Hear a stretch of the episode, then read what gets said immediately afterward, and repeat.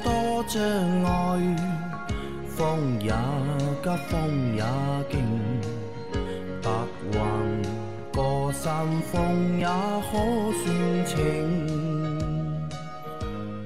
莫说水中多养车修车乐趣多，开车用车没烦恼。大家好，欢迎收听老秦汽修杂谈，我是老秦。大家好，我是老秦的小工杨磊。大家好，我是阿 Q。好，我们今天的节目接着昨天继续。第一个问题，请问秦大师，行车记录仪功率大吗？手套箱里有两个 USB 接口，是插内存卡听歌用的。行车记录仪可以可不可以从这里取电？不行，不行行车记录仪的功率肯定比你这个，USB 口的比你这个手套箱里两个 USB 接口的功率要大。需要的功率会要大。对，所以行车记录仪我们一般都从准确的接法应该是接入保险丝盒。保险丝盒。对呃，保险丝盒是一个准确的一个接法。对的，但我看有很多人也会直接就是插在那个点烟器嘛，点烟器上面插点烟器也可以。也可以，啊，插点烟器也可以，只是这个线走的不太好看，线走的不太好看，对吧啊？对的，那么如果能接到保险丝盒里面呢，可以走暗线，嗯看不见，对吧？就手套箱里的那个 USB 口啊，就是它是不是电压不够？一是功率嗯电，呃，USB 它输出的这个电压呢，只有几伏了？USB 输出的电压只有五伏啊，嗯，只有五伏啊。你那个行车记录仪需要十二伏的电压的支持的，就不够，对吧？对吧？那有些行车记录仪也只要五伏电，嗯，对吧？它它也只要五伏电。你虽然接在十二伏的保险丝上面，它是它是有一个电源盒子的嘛，嗯对吧？线上面有一个电源盒子的嘛，那实际供电是五伏也也有的。那问题是那个 USB 的那个接口，它输出的电流也不够啊。电流也不够啊，电流也不够啊？而且照理来说，所有的用电器前面都应该有保险丝。嗯，你接在 USB 接口上，直接弄根线接接在那里给它供电的话，保险丝呢？嗯，会有问题，嗯，好的啊，下一条，三位，我是你们真粉，经常听，今年初索性从第一期开始重新听了一遍，先说个感受。老秦五百期后一段时间，听着口气，呃，听着口气上听着有点傲娇，最近又好了，心态又平和。再问个机油问题，新买的雪佛兰开拓者 RS 首保有必要升级机油吗？啊，有有个小伙伴他说啊，老秦啊，就是口气上听着有点傲娇的。老秦有傲娇吗？没有啊，老秦没有傲娇，啊，你觉得我有吗？我不觉得有啊，对啊，没有啊，我只是觉得什么呢？老秦呢话呢比以前有点少了，就不像以前。以前呢，老秦就是每个问题啊，他能够帮你就是说的很多。那可能啊是什么？现在因为很多问题大多都是重复的嘛，对老秦来说挑战感没有什么很大的就是挑战的这种感觉？老秦就直接跟你一句话，对吧？说到位就可以了，也不会和你就是周边啊什么帮你就是再捋一捋，再顺一顺。对可能这个是我觉得是老秦的比较大的一个变化，但这个变化也只在什么时候？也只在每个星期的大概第一集和第二集的时候。那么录，因为我们节目是一口气把五集或者六集全部录完的嘛，那可能在第一集、第二集的时候，哎，老秦还没有进入那个状态，那么话会少一点。那一般呢，到周三开始，那周三、周四周五的节目，大家就会听到老秦很有魔性的这种笑声，对吧？每期节目里面必然会笑一次，就是笑得很开心的那种啊。那其实，呃，我们没有傲娇啊，就是老秦也没有傲娇啊，这个你放心好了啊。然后他现在问的一个问题啊，他的雪佛兰开拓者 RS 的版本，首保有没有必要升级机油？呃，升级机油呢，首先对我们的发动机的保护肯定更多，嗯，对吧？因为机油本身就是用来保护发动机的啊。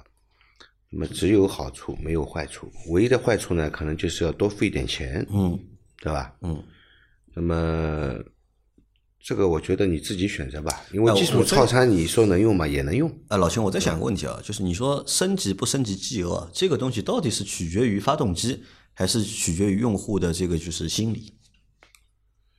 从对发动机的保护角度来说，我肯定是选择更好的机油，更好的机油，对，选择级别更高的机油，嗯，对吧？那么带来的这个对发动机的保护也好啊，甚至于在油耗表现上来说，都会有提升，提升，嗯，对吧？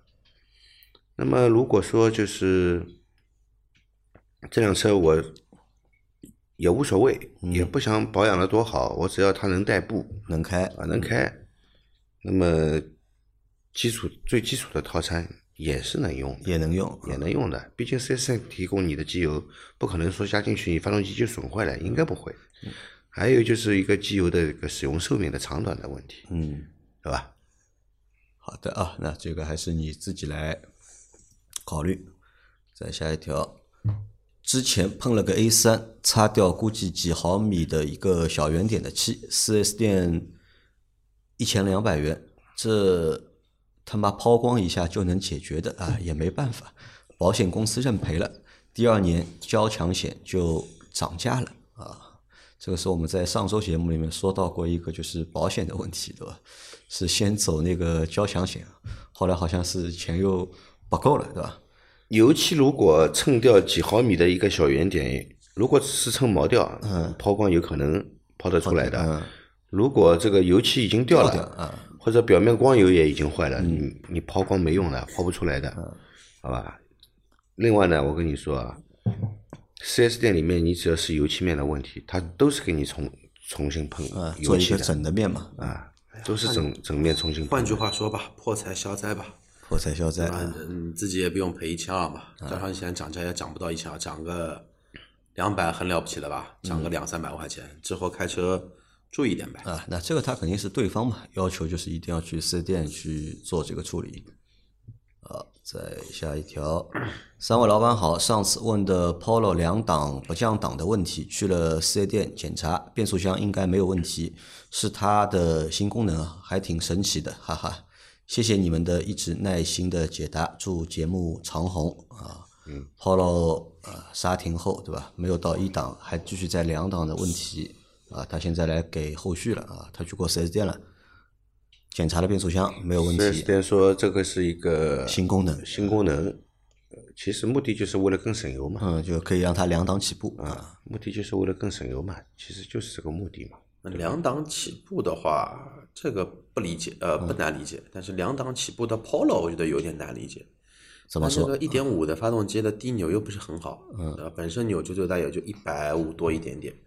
两档起步，我跟你说啊，如车情况下没问题，你就前后缓慢缓慢的做移在。目前的这种碳碳排放的政策下面，嗯，很多你就是想象不到的这些技术或者功能都会给都用出来了哎都给你应用上去了。我觉得这个不是技术，也不是功能，对吧？这个只不过是一个什么的，是一个英式教育的一个产物。两档起步的话，真的就就是会很肉很肉，肉到这个车子，我觉得可能说你要急加速的情况下，你还让它再降一个档，才会有动力。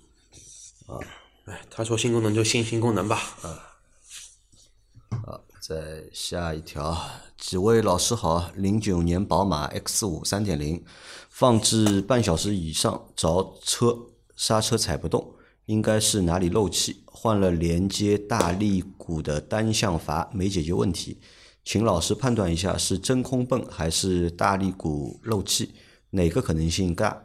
另外，行车过程中怠速有时候不稳，像间歇性断火的感觉，火花塞和点火线圈都是新换的，因并且没有故障码。请问秦老师可能是哪里的问题？感谢解答。啊，他有两个问题，第一个问题是关于着车半小时以上，对吧？嗯，刹车踩不动，熄火不是着车，啊，放置半小时以上啊，放置半小时以上啊，着车，再刹车踩不动。对，这位听友这个问题应该问了，应该第三回还是第四回了已经。来，再来继续回答。这个要秦老师来，我这种打酱油的没用的。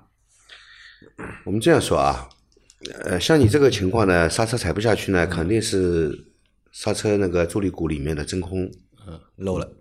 漏掉了，嗯，就真空助力就没了，你踩下去是很硬的，这是肯定的。那么到底哪里漏？对吧？那么你把单向阀也换掉了，还是这个问题。那么其实这样来判断的话，已经很明确了，就是你这个真空助力鼓漏了，就是你真空助力鼓漏了，因为你后面还还补充了一个另外一个故障现象，对吧？另外一个故障现象是什么呢？就是说你在行驶过程中怠速的时候啊，有时候怠速不稳，像间歇性断火一样。那真空助力鼓如果漏的话，它如果一直是真空的话，嗯那没问题。它如果漏，它这里就会补充新鲜空气进来，嗯会被发动机吸入，啊那么会造成，而且它这个漏呢，它是漏的比较慢，也许它也不是一个很稳定的状态在漏，一会儿漏的多，一会儿漏的少，对吧？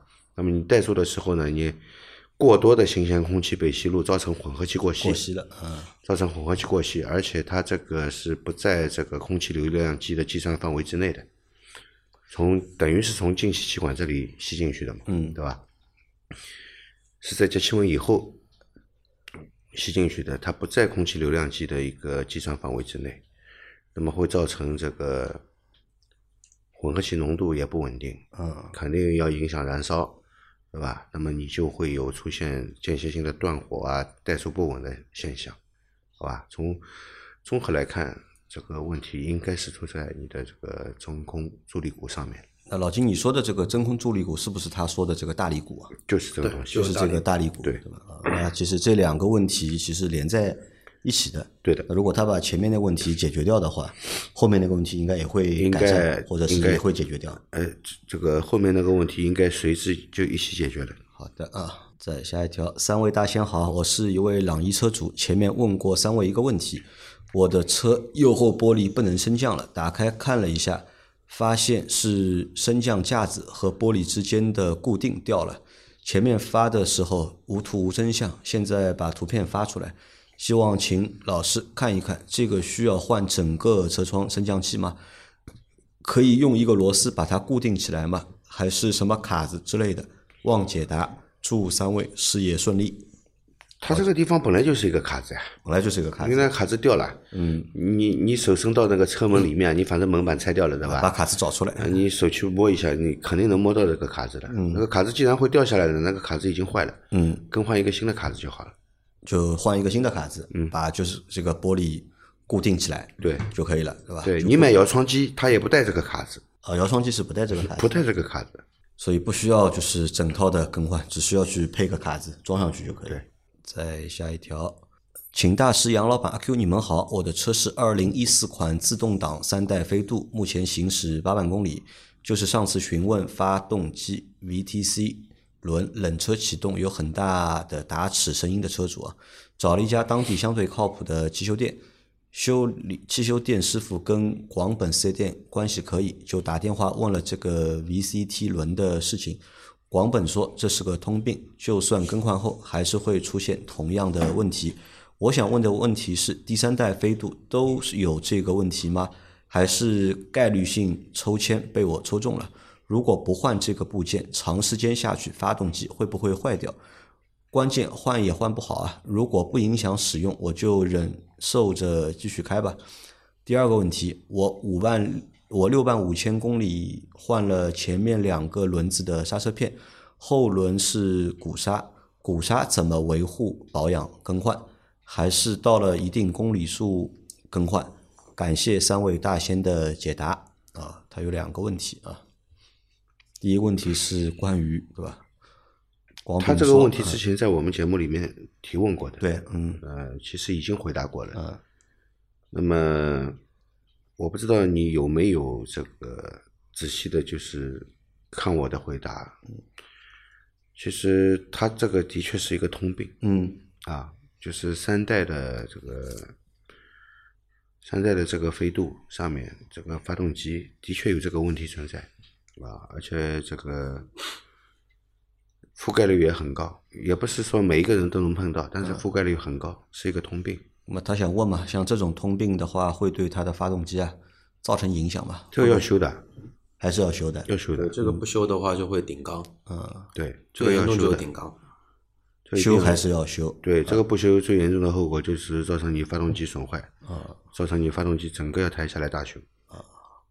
像像这种通病啊，属于设计上缺陷呢，还是属于就是这个零部件有问题，设计上有问题，这应该是零部件的问题，我觉得。零部件的问题啊，题。你说设计上有什么问题呢？本田的这一套东西已经用了很多年了，对吧？所以修还是要修，即使它是通病，对，也要也要去修。对的。啊，好的，啊，这是第一个问题啊。他的第二个问题是，他问啊，就是后轮的鼓刹，鼓刹是怎么维护、保养、更换的？呃，很简单，哪天你手刹拉不住了，啊这个鼓刹的刹车片肯定磨薄了，要换了。啊，像你有六万五千公里前换了前轮的刹车片，估计你要到下一个六万五千公里，鼓刹才有可能要换，我觉得也不一定到。再下一个六万五千公里才有可能要换，鼓鼓那鼓鼓刹的寿命那么长吗？它磨不掉。鼓刹，特别是后轮的鼓刹，寿命是特别长，因为本身汽车的制动的分配比就是前轮比后轮要高很多嘛。所以说后轮的话呢，很多车你想大众的 ID 四都是用鼓刹后轮都是鼓刹，就可以证明什么呢？就是说，其实它大力制动的时候，前轮附着力比后轮附着力要大很多很多。所以说后轮的刹车片，哪怕我们四轮碟下的车，一般都是什么呢？前轮刹车片耗的会比较快，后轮会比较慢。一般的话呢，你前轮换个两次甚至于三次，后轮才需要换一副片子。然后鼓刹的话呢，又它跟碟刹不一样嘛，它就是一个怎么样的一个样子呢？就等于说你把鼓刹想象成一个碗，你的刹车片的话呢，是从碗里面去把这个那个碗给向外给顶住的，所以说它的制动面的话呢，会比片子要更大一些。鼓刹就跟自行车上的那个藏闸刹车是一样的，只是体积大小不同，原理一样。而且鼓刹的话呢，也可以通过一个机械的结构去调整它的一个我们说自由间隙跟自由形成的，也可以调。鼓刹本身就比碟刹来的要耐用一些。那也不需要去保养。你一定要保养的话，就把鼓拿下来，吹扫一下里面的灰尘。刹车片表刹车片表面可以用砂纸打磨一下，啊这也就是算保养了。算保养啊。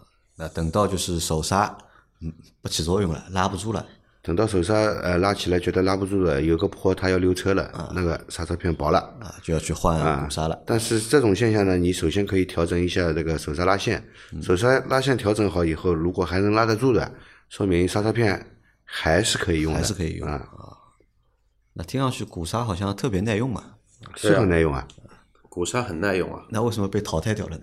也不是被淘汰掉，因为它散热不好。散热不好，散热不好，因为等于说你碟刹碟刹的话，你的卡钳跟那散热个不好，排水性也不好。嗯啊，有水排不出来嘛。对再来下一条，关于比亚迪 DMI 这样的混动来提几个问题。问题一：电池电量充足情况下，是不是到了一定的速度之后，会强制切换为发动机直驱？这个速度是不是能设定的？问题二：这样的车型是否比较容易会有机油乳化、机油增多的情况？这个是不是对于这类插混无解？另外，这种对于发动机而言可能频繁启停的情况，是否会对一些零部件有影响？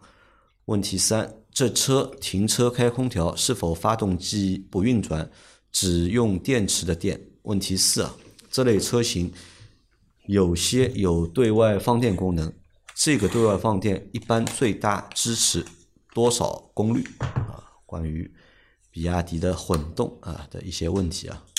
他想问啊，第一个问题是，电池电量充足的情况下，是不是到了一定的速度之后，会强制切换成发动机直驱？这个速度能不能调整或者是设定？这个速度你自己调调调整不了，也设定不了，厂家出厂的时候就给你做好了。它肯定是电脑里面有一个最优化的一个行驶的一个方式嘛。嗯，你不管是电量充足也好，电量比如说亏电情况也好，它肯定是平衡你的电量跟你驱动做直驱的一个有油耗之后，然后再决定到底是用电驱还是用直驱情况来的。然后按照你这个情况的话呢，你说的不能设定，这个个人你没法来设定。你个人一旦设定好的话，你你设定的正好是它的一个效能最好的时候，你会发现这个车油耗确实会很低，很经济耐用。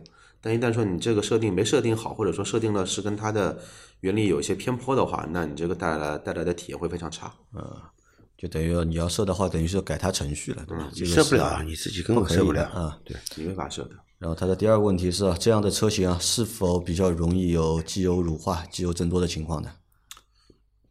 这个要说与为什么会有机油乳化、机油增多的情况？混动车为什么会比较容易有这个情况？因为混动车包括像丰田的、本田的，它那个内燃机嘛，它会频繁的进行一个启停，但是的话呢，它每次的启停过后的话呢，它的发动机并没有达到它的一个工作温度，还是低温的一个状状态。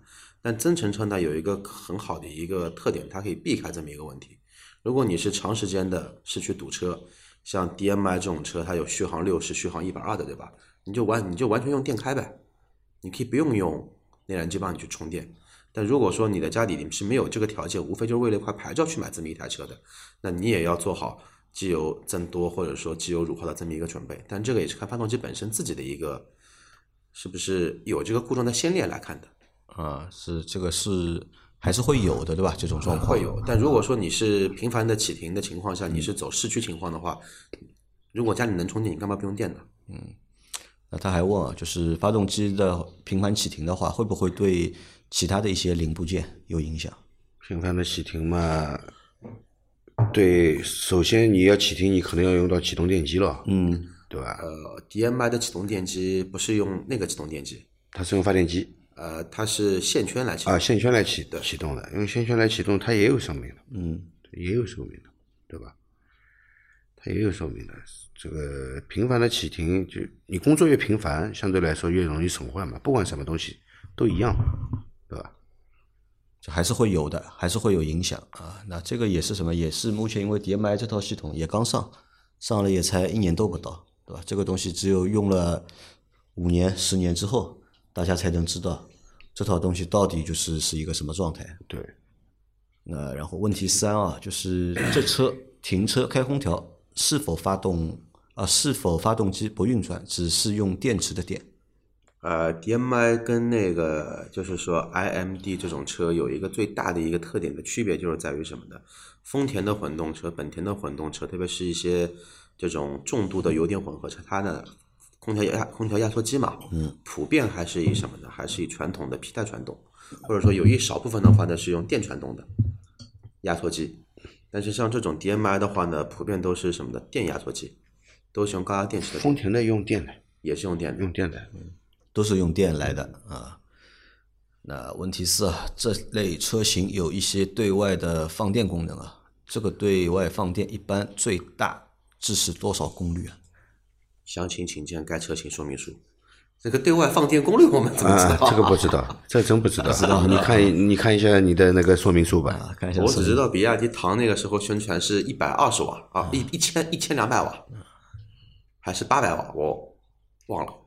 这我我没没有研究过。啊，好，那最后一个问题啊，三位老板好，我的一二年上牌一点六自动朗逸，早上开车二十分钟到公司，下车后听到驾驶舱有滴答滴答的声音，打开机盖没有发现啥情况，也没看到地上有漏，等下班再去看有液体滴在地上没，这种什么情况？